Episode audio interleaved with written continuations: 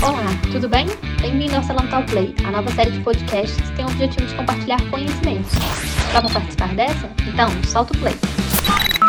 No episódio de hoje, vamos falar um pouco de criatividade e inovação.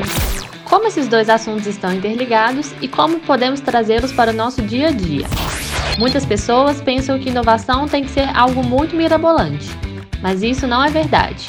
Inovação pode ser pensada em tudo relacionado ao nosso dia a dia, basta usarmos a criatividade e pensarmos fora da caixa. Podemos dizer que criatividade é pensar coisas novas e inovação é fazer coisas novas. Existem muitos mitos e várias dicas para sermos criativos e pensarmos a inovação no nosso dia a dia. E para falar um pouco disso, vamos ouvir o que Rodrigo Carazoli, gerente geral de inovação e gestor do Assolab, tem a nos dizer sobre isso? De forma geral, criatividade é pensar em coisas novas e a inovação é fazer essas coisas novas acontecerem na prática, tá? Sem criatividade não há como ter inovação. E o conceito de criatividade é interessante porque é, ele não é válido só para gerar resultados para a empresa, né? Algumas pessoas podem pensar, ah, inovação é legal no contexto do trabalho, não, ele é interessante no contexto geral. E aqui eu tirei um recorte, o LinkedIn faz uma pesquisa todo ano com as habilidades mais requeridas pelo mercado de trabalho, a partir da análise de milhares e milhares de vagas de perfis aí de recrutadores, né, de requerimentos de recrutadores do mundo inteiro. Essa é a pesquisa de 2020, olha que interessante. Criatividade é a primeira habilidade mais importante do mercado em termos de soft skills, seguida por persuasão, colaboração, adaptabilidade e gestão do tempo. Então, a criatividade como sendo nesse mundo VUCA, né, tem tudo a ver. É, todo mundo quer pessoas criativas, pessoas que sejam capazes de é, gerar é, soluções inventivas para problemas que estão acontecendo. E algumas questões que surgem quando a gente fala de criatividade, que são recorrentes, pelo que eu noto, são alguns tabus, tá? E eu coloquei aqui quatro tabus para a gente é, fazer uma reflexão juntos. Então, primeiro tabu, para ser criativo é necessário ser um rebelde, um louco, um gênio, uma pessoa né, é, fora do comum. Outro tabu que eu vejo com muita frequência, as pessoas nascem criativas ou não, né? ou seja, é alguma coisa que você vem marcado ali, está fadado o resto da vida a seguir daquela forma. Outro, outro tabu, a criatividade não pode ser aprendida né, que tem a ver com esse, inclusive, né, ou nasce ou não. E a criatividade requer um nível elevado de inteligência, somente pessoas muito inteligentes, gênios, podem inovar. Na verdade, pessoal, tudo isso que eu acabei de falar é falso. Tá? Isso não tem nada a ver. Na verdade, é o oposto disso.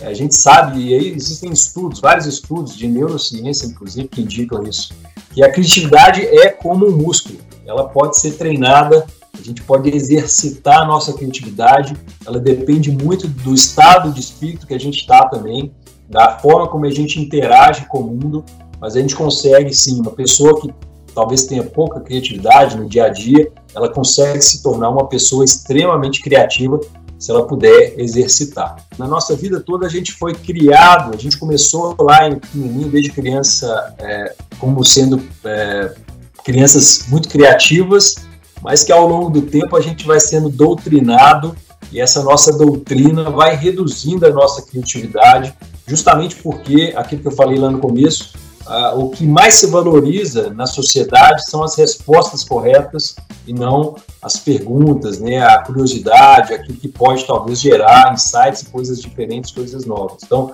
as respostas corretas dentro de um padrão é o que é o mais valorizado, e a partir do momento que você ensina né, os jovens esse tipo de filosofia, esse tipo de pensamento, você vai reduzindo as possibilidades e limitando a criatividade das pessoas. Mas, como eu falei, existem boas notícias também. Né? É, a, a, a, criatividade é como um músculo, a gente pode treinar e se tornar uma pessoa mais criativa.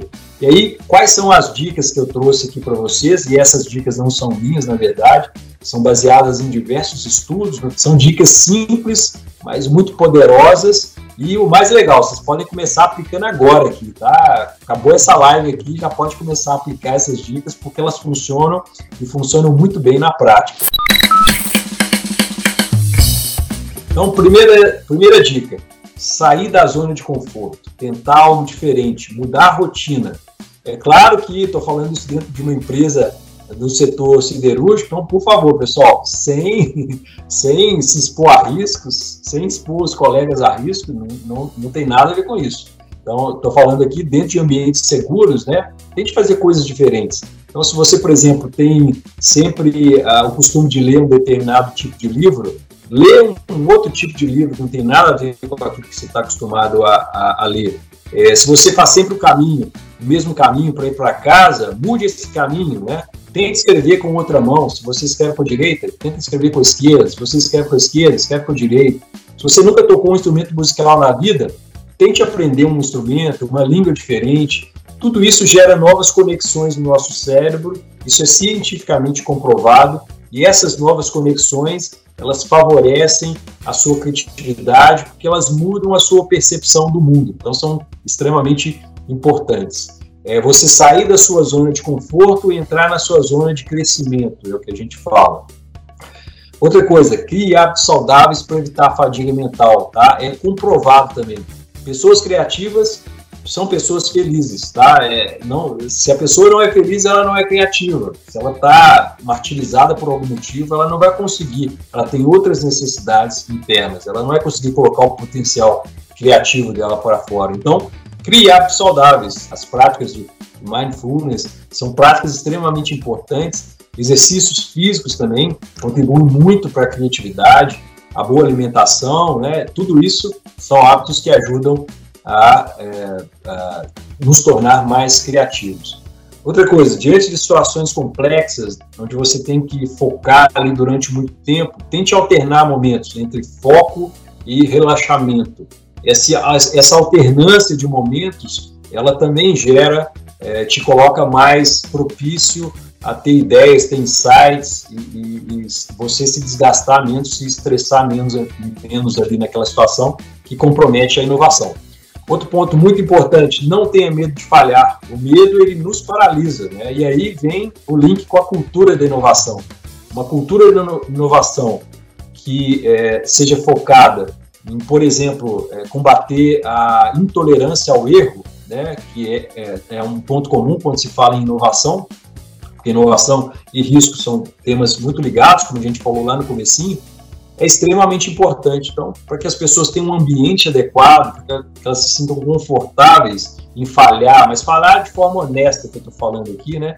É extremamente importante uh, esse tipo de ambiente, porque senão a gente não consegue ter criatividade.